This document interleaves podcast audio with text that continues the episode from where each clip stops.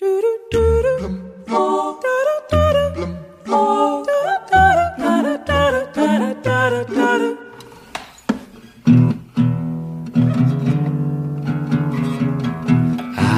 can't get no satisfaction. I can't get me no satisfaction, babe, cause I try and I. Yeah, I.